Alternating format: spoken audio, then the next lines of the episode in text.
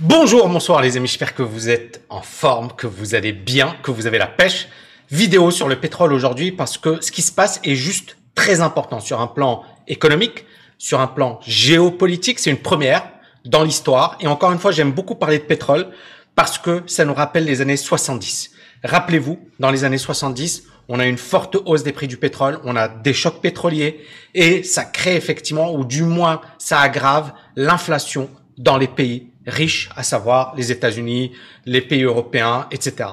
Et aujourd'hui, on est en train de revivre la même chose. Et ce qui se passe aujourd'hui est juste incroyable, puisque vous avez vu l'inflation atteint des niveaux records. On parle d'une inflation qui n'a jamais été vue depuis 30 ans, 50 ans aux États-Unis, 30 ans.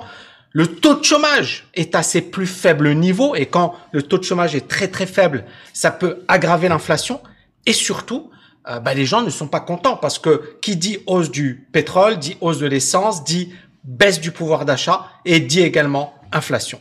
Et donc Biden, qui est le président des États-Unis, s'est dit OK, très bien. Euh, nous, on n'est pas d'accord. On veut que les prix du pétrole baissent. Et donc à partir de là, ce qu'on va faire, c'est qu'on va augmenter l'offre de pétrole et on va inonder le marché de pétrole. Les États-Unis vont libérer 50 millions de barils. Euh, c'est juste énorme hein, et c'est une première historique. Mais ils ne sont pas seuls et c'est pour ça que c'est énorme ce qui est en train de se passer. La Chine, hein, je vous ai fait des vidéos, je vous avais dit, la Chine et les États-Unis sont en concurrence. Là, il n'y a plus de concurrence. Là, c'est du business. Et la Chine et les États-Unis n'ont pas intérêt à ce que le pétrole soit élevé. Mais vous avez également l'Inde, vous avez le Japon, vous avez la Corée du Sud, et vous avez le Royaume-Uni. Regardez ici plus bas. On a les top 10 des pays consommateurs de pétrole en 2020. On voit les États-Unis numéro 1, 17,2 millions de barils jour. La Chine numéro 2, l'Inde numéro 3, l'Arabie saoudite numéro 4, euh, et puis le Japon, la Russie, euh, la Corée du Sud, le Brésil, le Canada, l'Allemagne. C'est intéressant de voir que la France n'est pas dans le top 10 et que l'Allemagne est, bon dernier. Euh, par contre, effectivement, on a le, Canada et euh, d'autres pays émergents comme le Brésil, comme la Russie, comme l'Arabie Saoudite également, qui sont quand même dans les top 10 des pays les plus consommateurs de pétrole. Donc, euh, c'est pas quelque chose qu'on a fait souvent. On, on, y a eu recours trois fois dans l'histoire, notamment euh, le lendemain du choc pétrolier de 1973. Donc vous voyez que c'est quand même très très important ce qui est en train de se passer. On l'a eu également en 2011 avec la guerre civile en Libye, mais la Chine n'était pas n'était pas présente. Et donc cette tentative coordonnée, elle est sans précédent. On n'a jamais eu d'équivalent dans l'histoire de l'économie. Et encore une fois, l'objectif, c'est quoi? Je vais revenir sur un tableau blanc rapidement. Euh, l'objectif, c'est quoi? C'est très simple. C'est que en augmentant l'offre, d'accord? Donc les États-Unis augmentent l'offre, bien évidemment. Donc en augmentant l'offre, qu'est-ce qui se passe? Eh bien, tout simplement, on essaie de peser à la baisse sur les prix. D'accord? Donc le fait que les États-Unis, mais également la Chine, mais également euh, utilisent leurs réserves stratégiques, c'est-à-dire qu'ils utilisent du pétrole qui était normalement stratégique et destiné à rester euh, caché pour des moments euh, extrêmes, le fait qu'ils augmentent l'offre, normalement, ça aurait dû diminuer les prix. Mais comme on va le voir ensuite, les prix du pétrole n'ont pas du tout baissé et ça montre encore une fois la complexité de la situation actuelle. Donc, est-ce que Biden, justement, a réussi son coup? Est-ce que il va pouvoir faire flancher euh, le pétrole Est-ce qu'on va avoir et est-ce qu'on va assister à une baisse des prix du pétrole? Donc est-ce que Biden va réussir à faire plier? Il faut savoir que euh, Biden aujourd'hui c'est un homme politique, c'est le président des États-Unis et euh, les États-Unis sont dépendants de, de, de l'OPEP, notamment de l'Arabie Saoudite. L'Arabie Saoudite est en position de force. Je dirais que le grand gagnant, mais on en avait déjà parlé l'année dernière. Rappelez-vous, je vous avais parlé de la Russie, je vous avais parlé de l'intérêt de la Russie et de l'Arabie Saoudite de mater le gaz de schiste et le pétrole de schiste américain, parce que finalement, en ayant des prix très bas, ça allait mettre en faillite pas mal de sociétés euh, productrices de pétrole aux États-Unis. Et à partir de là, l'Arabie Saoudite, la Russie, mais également les pays de l'OPEP allaient sortir gagnants. Est-ce que c'était une stratégie imaginée, pensée? Je n'en sais rien, mais j'en avais parlé l'année dernière. Et ce qui est intéressant, c'est que c'est en train de se dessiner aujourd'hui. Donc, Joe Biden, il est face à une inflation historique. Il n'y a jamais eu une inflation aussi importante depuis au moins 10 ans, on parle même de 30 ans euh, aux États-Unis. Et qui dit inflation, dit risque, dit peut-être hausse des taux d'intérêt, dit peut-être ralentissement de la croissance, et ça peut effectivement compromettre sa popularité. Et donc, euh, bah, Biden, il a dit, OK, nous, on a cette première arme qui est les 50 millions de barils, mais on a d'autres armes à notre disposition, donc ça va être intéressant de voir ce qui va se passer. Mais encore une fois, et je tiens à le, le euh, répéter parce que c'est important, les États-Unis et la Chine, qui sont ennemis sur un plan économique aujourd'hui travaillent la main dans la main parce que les intérêts sont juste très importants et donc on peut pas se permettre de ne rien faire. L'inflation, donc niveau record depuis 30 ans, les Américains euh, souffrent, euh, que, que, ce soit les Américains ou dans le monde entier, l'inflation va faire souffrir les gens. J'ai fait une vidéo sur la Turquie récemment et on a vu effectivement les conséquences désastreuses que ça pouvait avoir sur une économie. Et bien évidemment, euh, j'insiste hein, sur le fait de ne jamais euh, conserver tout son argent en cash parce que c'est dangereux, parce que finalement l'argent va avoir sa valeur réduite et l'intérêt d'investir, que ce soit dans l'immobilier, dans la bourse, dans les cryptos ou autres, intelligemment bien évidemment, ne pas faire n'importe quoi.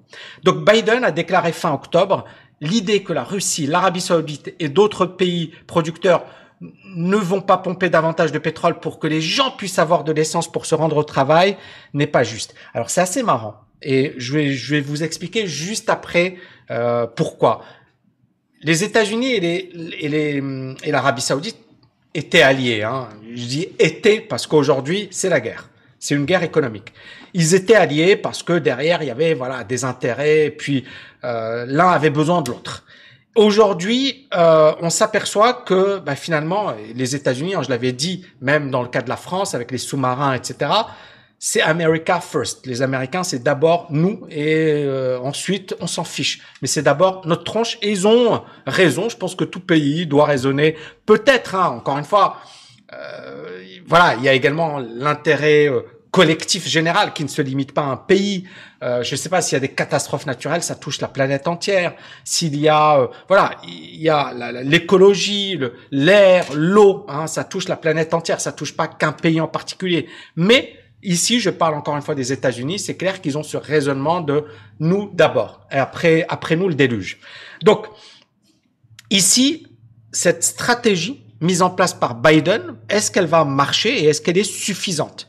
Voyez ici que Biden nous explique que euh, le, remède, alors il dit ici, hein, il dit euh, le, les boîtes pétrolières sont la principale cause de la hausse des prix du pétrole. Mais en fait, on sait très bien qu'il n'y a pas que les boîtes pétrolières. On sait très bien que c'est pas que ça. On sait que la croissance, elle est très forte, que ça a surpris tout le monde, qu'il y a plein d'argent sur le marché et que la hausse des prix du pétrole, c'est d'abord euh, les milliers de milliards injectés. C'est ce qui se passe aujourd'hui qui est complètement fou. Euh, je dirais que Biden euh, clairement il cherche un bouc émissaire, mais le bouc émissaire c'est c'est pas euh, c'est pas les compagnies pétrolières, hein, c'est clair. et on pourrait presque dire c'est un peu la Fed, mais bon, j'ai pas envie de voilà. Mais c'est clair, c'est l'argent massif qui a été injecté explique la folie actuelle sur les marchés. Donc l'OPEP ne va pas et petite faute pas grave, ne va pas laisser faire et les raisons sont nombreuses. Alors tout d'abord, euh, l'OPEP euh, ont leurs intérêts. Donc on est bien d'accord qu'il y a les pays qui consomment le pétrole, États-Unis, Chine, Inde, Allemagne, Canada et compagnie, Brésil, et les pays qui produisent et exportent, Arabie Saoudite, Émirats, Russie et autres. Et donc, il va y avoir une réunion de l'OPEP la semaine prochaine. Le but, c'est quoi? C'est de dire, OK, vous avez augmenté la production, nous on va, ou vous avez mis du pétrole sur le marché, nous on va diminuer notre production. Donc beaucoup de gens attendent ça. C'est-à-dire que l'OPEP va leur dire, allez vous faire voir, nous euh, on veut ces prix. Et il y a des raisons économiques, je vais les expliquer juste après, mais il y a également des raisons politiques. Biden, quand il arrive au pouvoir, il a tapé fort sur Poutine et il a tapé fort sur MBS, hein, le, prince héritier d'Arabie Saoudite. Euh, il, d'ailleurs, Biden a refusé de traiter avec le prince héritier d'Arabie Saoudite et cette personne est toujours considérée comme persona non grata aux États-Unis. On ne veut pas de lui aux États-Unis. Et donc à partir de là, clairement, il y a un côté perso. Poutine déteste Biden, MBS, je pense également, et donc il y a clairement quelque chose qui se passe pas bien avec ces hommes. D'accord? Donc déjà, il y a un côté perso. Mais on va y arriver. L'Arabie Saoudite. Ne pas oublier que l'Arabie Saoudite était l'allié des États-Unis. Je dis bien était l'allié des États-Unis. Mais là aujourd'hui, on est en business.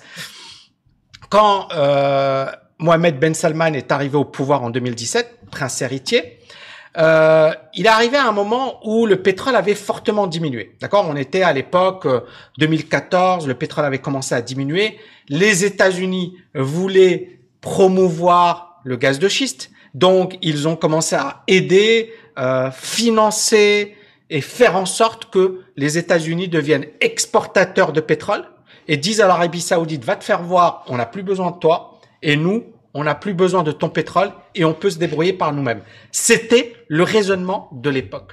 Et ils voulaient taper fort sur l'Arabie saoudite, mais également la Russie, qui est un gros, gros, gros pays producteur. Et donc, ce qui s'est passé à l'époque, c'est que les prix du pétrole se sont effondrés. Pourquoi? Parce que l'offre était devenue bien plus importante que la demande. On va revenir dessus. Donc, sur un plan graphique, donc vous voyez ici la 2014 et on a un véritable crack. Je vais prendre un stylo. On a un véritable crack du pétrole qui à un certain moment va même atteindre les 27,50. Et ici récemment, hein, avec la crise du Covid, on s'est même retrouvé avec un pétrole négatif, le US Oil, donc le pétrole hein, américain, US, hein, était même négatif. Les contrats futurs étaient négatifs, ce qui était du jamais vu. Et là, vous avez le UK Oil, c'est le Brent, qui était aux alentours des 17. Donc, on a ici l'Arabie Saoudite qui a perdu beaucoup d'argent parce que les États-Unis avaient une stratégie qui était juste de casser l'Arabie Saoudite. Mais également la Russie. La Russie a également perdu beaucoup d'argent. Et donc, ces pays, encore une fois, il faut se mettre c'est du business, d'accord? C'est euh, voilà, il faut pas croire que c'est un monde de bisounours. C'est Dallas. Donc c'est que le, le j'ai pas envie de dire le meilleur gagne, mais c'est le plus stratège qui va gagner, celui qui est en position de, de force. Donc ici, euh, vous avez l'Arabie Saoudite qui donc le prince euh, MBS qui arrive au pouvoir, le gaz de schiste, les États-Unis qui veulent que le Texas dame le pion à Riyad et que effectivement euh, les États-Unis deviennent le leader en matière pétrolière et c'était bien parti. Sauf que le Brent à l'époque avait fortement baissé, donc on est passé de 115 dollars à 30 dollars. L'Arabie Saoudite a perdu beaucoup d'argent. Regardez ici, et donc là, je vais mettre, vous avez les ressources de l'Arabie Saoudite en, milliards de dollars, 800 milliards de dollars et elles ont fortement baissé à environ 400 milliards de dollars. Ça veut dire que l'Arabie saoudite, pendant cette période, a dû puiser dans ses réserves pour continuer à financer son économie. Et c'est quasiment une baisse de 50% de ses réserves. C'est juste énorme. Donc quand Biden aujourd'hui dit oui, euh, je comprends pas, euh, c'est pas juste. Non, moi je vais pas dire que c'est bien, c'est pas bien. Juste, euh, il faut être carré. Biden, il parle pour sa tronche et l'Arabie Saoudite va également jouer son jeu et la Russie également. Donc il faut bien comprendre que il y a des intérêts en jeu et ces intérêts c'est beaucoup beaucoup d'argent. Donc l'Arabie Saoudite a perdu énormément d'argent et si elle n'avait pas ces ressources hein, qu'elle a accumulées depuis 2001 et donc ces grosses ressources financières, elle n'aurait pas pu tenir. Et donc, euh, elle a emprunté l'Arabie Saoudite pendant cette période. Elle a eu des déficits budgétaires, c'est-à-dire que les impôts et les rentrées d'argent ne suffisaient pas à couvrir les dépenses de l'Arabie Saoudite. Et donc, on est passé avec des, des réserves d'un pic de 750 milliards à 437 milliards. Aujourd'hui, c'est à 465 milliards. Mais croyez-moi, euh, ce qui se passe aujourd'hui ben, l'Arabie saoudite va capitaliser un max dessus. Et c'est tout à fait logique. C'est-à-dire qu'ils peuvent le faire et ils vont le faire. Donc, les pays de l'OPEP ne sont pas bêtes. Ils savent qu'ils ont une carte à jouer, que ce soit l'Arabie saoudite, la Russie. Voilà. Ils savent que c'est maintenant que ça se passe. S'ils veulent mettre de l'argent de côté pour l'avenir hein, de leurs enfants, petits-enfants, etc., c'est aujourd'hui que ça se passe. Donc vous voyez là, là ici, il y a l'argent hein, qui a été accumulé. Vous voyez ici, grâce au pétrole, on parle aujourd'hui de 300 milliards, mais c'était pendant ces années où l'Arabie Saoudite avait accumulé énormément d'argent. En 2000, vous voyez, c'était pas énorme parce que les prix du pétrole ont vraiment flambé pendant cette période. Et puis là, vous voyez que c'était beaucoup moins important et l'Arabie Saoudite a dû puiser dans ses réserves pour continuer à subvenir à ses besoins. Donc le but de l'Arabie Saoudite, ça va être quoi? Ça va être de surfer sur cette vague. Si le pétrole continue de monter, ils vont tout faire et pour faire en sorte que les prix du pétrole se maintiennent, pour que les prix du pétrole restent élevés et donc l'OPEP va rester costaud. Et donc l'Arabie Saoudite, euh, il y a un mec qui s'appelle Jason Bordoff, qui est un, un, ancien du cabinet de Barack Obama, qui bosse également à la Columbia University, c'est une université américaine prestigieuse, qui dit la demande de pétrole augmente, elle ne diminue pas. Le schiste américain n'est plus ce qu'il était et dans un avenir prévisible, le monde va avoir besoin de plus de pétrole saoudien. Point à la ligne. Et donc, on est dans une situation où l'Arabie saoudite est en position de force, mais également les pays de l'OPEP. Si la croissance, bien évidemment, continue. Et donc, on en arrive à... Est-ce que ça va continuer? Moi, encore une fois, je suis dans, euh, dans une optique neutre. C'est-à-dire que pour moi, le marché, il a toujours raison. Euh, ce que je dis, d'accord, et je le dis franchement, euh, moi, j'élabore des scénarios j'élabore des stratégies. Il y a beaucoup de gens, ils comprennent pas ça. Ils comprennent genre ouais, ça va monter, ça va baisser. Non, tu sais pas parce que tu es comme un joueur d'échecs. C'est qu'est-ce qui va se passer pour que tu puisses garder le même raisonnement ou pour le changer. Donc il faut vraiment considérer les marchés financiers comme un échiquier géant dans lequel effectivement les choses évoluent, sont dynamiques. Rien n'est figé. Mais aujourd'hui, Biden, ce qu'il fait, c'est très bien à court terme, il rassure sa base, il essaie de calmer la hausse du pétrole. Et d'ailleurs, on l'a vu, hein, le pétrole a un petit peu, un petit peu baissé, d'accord? Euh, Je vais y aller en daily, parce qu'en mention on le voit pas. On a une petite baisse du pétrole, mais on voit pas un effondrement du pétrole. Et la, ce, qui, ce qui a suivi la news n'a pas provoqué un effondrement. Donc on voit que le pétrole reste pour le moment acheteurs. Et donc, euh, pour que les prix du pétrole baissent durablement, c'est pas Biden, c'est pas la Chine qui va empêcher ça. Pourquoi? Parce qu'encore une fois, on reste sur ce raisonnement de l'offre et de la demande. D'accord? Quand la demande est supérieure à l'offre, les prix augmentent. D'accord? C'est aussi simple que ça. Et là, la demande est importante parce qu'il y a beaucoup d'argent, parce qu'il y a des injections, parce que on est dans une situation où l'argent est, est roi et la croissance est de retour. Donc, les prix augmentent parce que la demande est supérieure à l'offre. C'est aussi simple que ça. Et pour que Biden, mais également euh, voilà, les autres grandes puissances, la Chine, etc., puissent faire baisser les prix du pétrole, il va falloir que la demande diminue. si la demande ne diminue pas, les prix du pétrole vont continuer d'augmenter. Je vais ensuite analyser sur un plan graphique. Et donc, quelles sont les conditions pour que les prix du pétrole diminuent? La pandémie. Vous voyez, aujourd'hui, on parle de Covid, on parle de... Eh bien, il faudrait que ce soit dramatique, ce que je ne veux pas, bien évidemment, ce que vous ne voulez pas également. Mais il faut que ce soit genre un choc pour finalement entraîner un autre crack pétrolier. Donc ça, c'est logique. Deuxièmement, une baisse de la croissance et un ralentissement de l'économie. Donc si euh, la pandémie, elle est forte, clairement, ça va avoir un impact négatif sur euh, l'économie. Or, aujourd'hui, tout pousse à croire que l'économie est en bonne santé. Alors pourquoi? Ici, pourquoi on peut dire que l'économie est en bonne santé? Donc vous voyez ici, c'est les demandes d'allocation chômage. Allocation chômage, c'est simple. C'est une personne qui est au chômage demande des droits, une allocation pour pouvoir payer. Bon, aux États-Unis, ça existe. C'est pas aussi généreux qu'en Europe, je dirais, mais ça existe. Et donc, qu'est-ce qui s'est passé euh, la semaine dernière? On a une hausse des demandes d'allocation chômage à un niveau jamais atteint depuis 1969. C'est-à-dire que euh, la chute est brutale, le taux de chômage est faible, on part de 10 millions d'emplois aux États-Unis euh, pour lesquels il n'y a plus personne. Il y a 10 millions d'emplois qui ne sont pas pourvus. Et il y a 3 millions de chômeurs. Hein, euh, voilà. Ce que j'ai lu, d'accord? Euh, À vérifier, hein, si vous avez d'autres sources, n'hésitez pas, je peux pas tout savoir, mais bon, voilà. Donc, on voit que le marché du travail aujourd'hui, il est en super bonne forme aux États-Unis.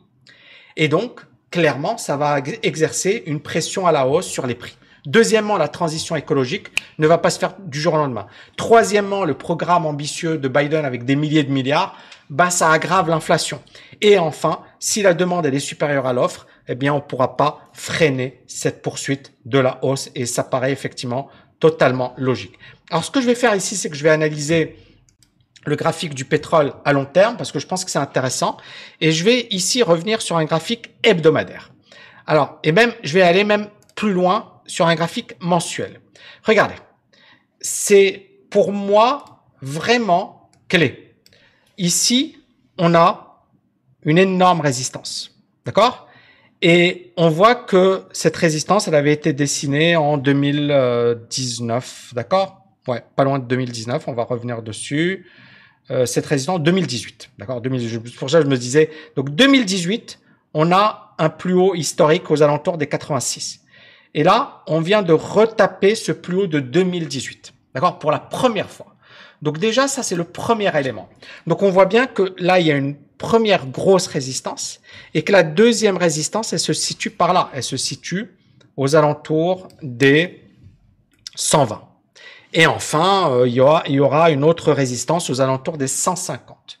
Donc, premier niveau 120, deuxième niveau 150, et ensuite, ce seront, euh, si on les dépasse, des niveaux historiquement euh, élevés. Et je me souviens, hein, en, 2000, en 2008, hein, ici, vous voyez là, le pétrole avait explosé à la hausse, c'était juste incroyable.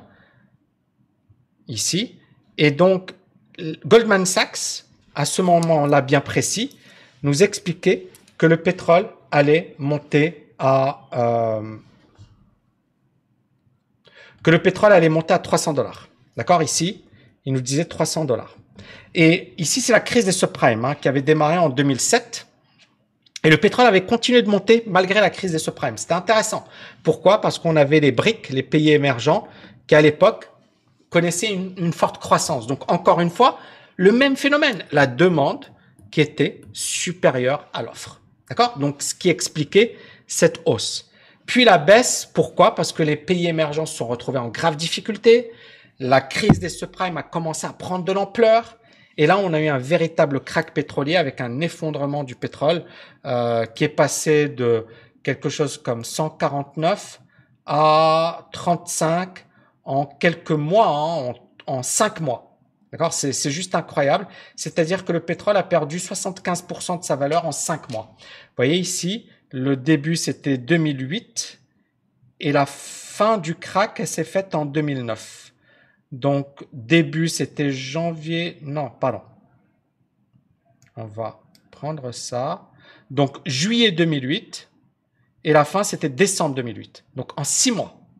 6 mois, on a eu une baisse de 75% du pétrole mais parce qu'il y a eu une crise. Donc vous voyez encore une fois ce qui peut déterminer un cours. Euh, donc ça peut monter, monter, monter, monter, monter, et à un certain moment, il y a un phénomène euh, comme par exemple euh, la chute brutale des marchés, etc., qui peut provoquer une baisse des prix du pétrole.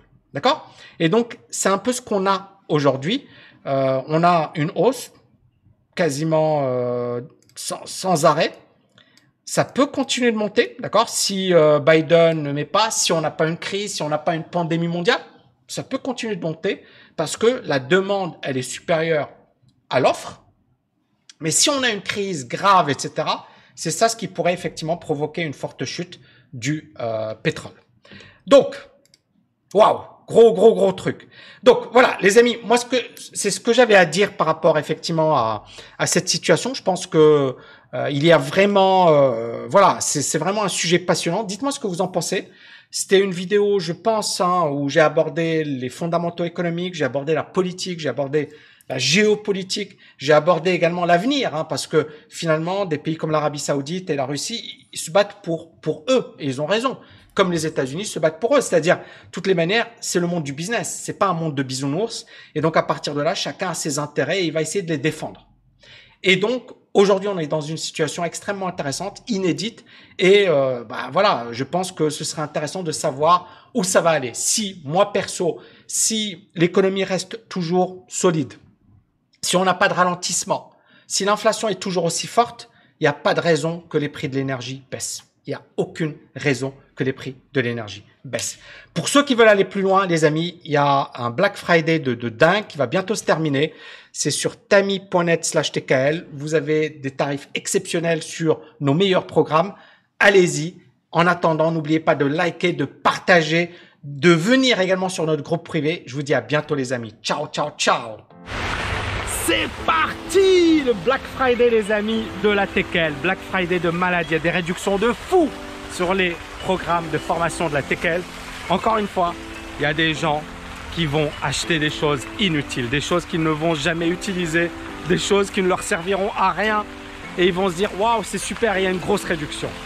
Mais le meilleur investissement au monde, et c'est quelque chose que j'ai pratiqué, c'est quelque chose également que Warren Buffett dit, que les meilleurs investisseurs au monde disent, je sais pas si tu connais Bill Gates. J'espère que tu connais Bill Gates. Bill Gates, c'est l'homme le plus riche au monde. Et Bill Gates, une fois par mois, il consacre une semaine à son éducation. Il l'appelle Think Week. Think, ça veut dire penser, réfléchir. Et semaine. Donc c'est la semaine de la réflexion. Et durant cette semaine, tu sais ce qu'il fait? Il étudie. Il regarde des bouquins, il lit des bouquins. Le mec, il est multimilliardaire. C'est l'homme le plus riche au monde. Il a des centaines, je sais pas, c'est plus de 100 milliards de dollars sa fortune. Et ce mec continue de se former. Tu sais pourquoi? Parce que c'est le meilleur investissement au monde. Au-delà de l'argent, parce que le gars il est déjà multimilliardaire, c'est quelque chose qui t'élève, qui te grandit, qui te permet de devenir meilleur. Et le programme de la TKL peut littéralement changer ta vie. Bien sûr, on parle de finance, on parle d'argent, mais on parle également de développement personnel, de réussite, de, de comment être plus productif il y a des réductions de fou. Si vous voulez passer à l'action, il ne faut pas rater cette opportunité.